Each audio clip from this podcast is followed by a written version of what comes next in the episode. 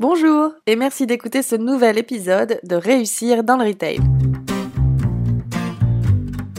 Bienvenue à tous. Réussir dans le Retail, c'est la chaîne de podcast du cabinet RMS. Chaque semaine, nous interviewons des acteurs du retail ou partageons des points de vue qui, nous l'espérons, pourront être des sources d'inspiration dans votre quotidien.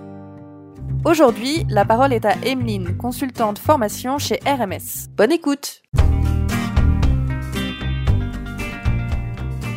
Bonjour à tous, je suis ravie de vous retrouver aujourd'hui pour vous parler du management de la performance en temps de crise.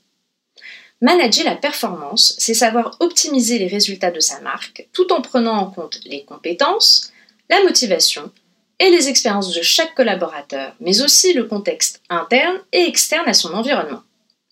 Cela passe par la conception et l'explication de sa vision de manager, par l'identification des bons leviers de performance et par le fait de donner du sens aux actions quotidiennes, au travail en commun, aux objectifs collectifs comme individuels. Ce n'est déjà pas une mince affaire en temps normal. Mais en temps de crise, waouh, quel challenge pour un manager J'ai eu la chance d'accompagner nombre de responsables régionaux juste au moment de la sortie du confinement lié au Covid-19.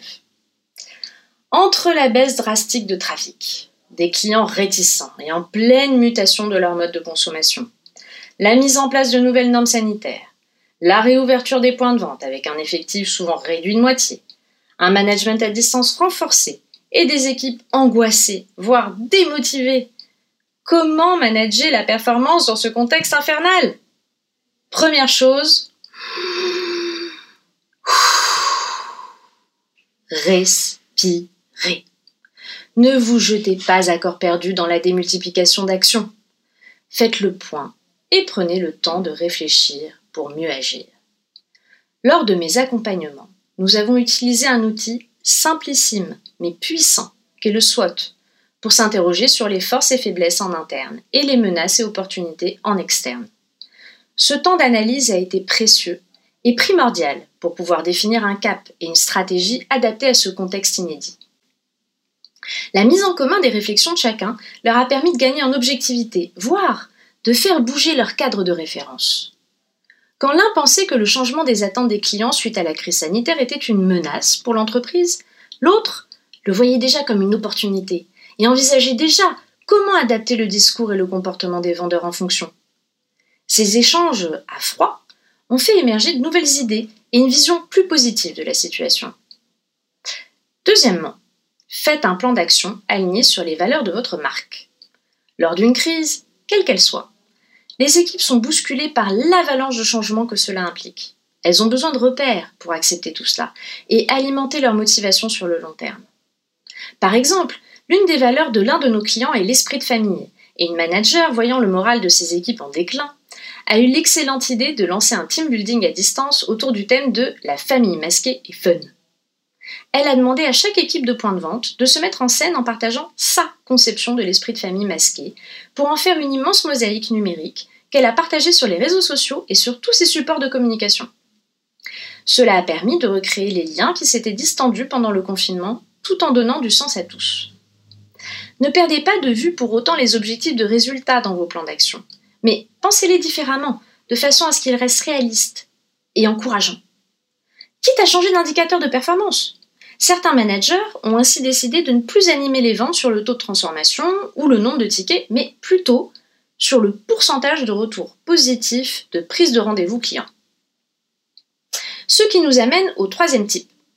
N'utilisez pas des recettes toutes faites, qui de toute façon ne marcheront plus. Que ce soit dans le choix de votre stratégie, dans les moyens que vous allez choisir, dans votre façon d'animer la performance au quotidien, soyez créatifs Rendez cela excitant pour vos équipes. C'est le moment de faire du collaboratif, de solliciter leur avis, de leur montrer que vous leur faites confiance. Ils auront certainement des idées novatrices et cela vous permettra de décupler leur engagement autour d'un objectif commun. C'est en demandant à ces managers de points de vente leur avis qu'un directeur régional a décidé de mettre en place la vente digitalisée via Zoom sur son secteur, pratique totalement inédite avant cette crise. Enfin, communiquez avec bienveillance vos attentes à vos équipes. Qu'elles n'aient pas peur de l'échec, car en temps de crise, tout est à réinventer. Tous ces trucs et astuces concernent évidemment le management de la performance d'un réseau, mais pas que. Que vous soyez manager de point de vente ou de toute autre structure, vous verrez qu'ils vous seront utiles. Donc, on récapitule. On respire en dressant un état des lieux objectif grâce à un SWOT. On conçoit un plan d'action focus sur les valeurs et avec des indicateurs encourageants.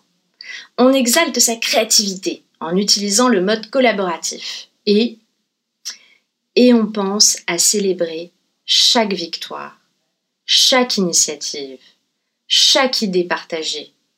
Car en fait, le meilleur manager de la performance en temps de crise, c'est l'esprit d'équipe.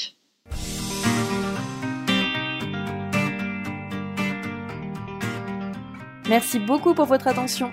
Nous sommes curieuses de savoir ce que vous avez pensé de cet épisode, alors n'hésitez pas à nous laisser un commentaire ou une appréciation, ou même, si vous avez envie, proposez-nous des sujets pour les prochains épisodes. Merci à Aurélia pour la musique de ce podcast. Vous pouvez écouter son sublime album intitulé Blue Inside sur YouTube. Merci encore pour votre écoute et à la semaine prochaine pour un nouvel épisode de Réussir dans le Retail.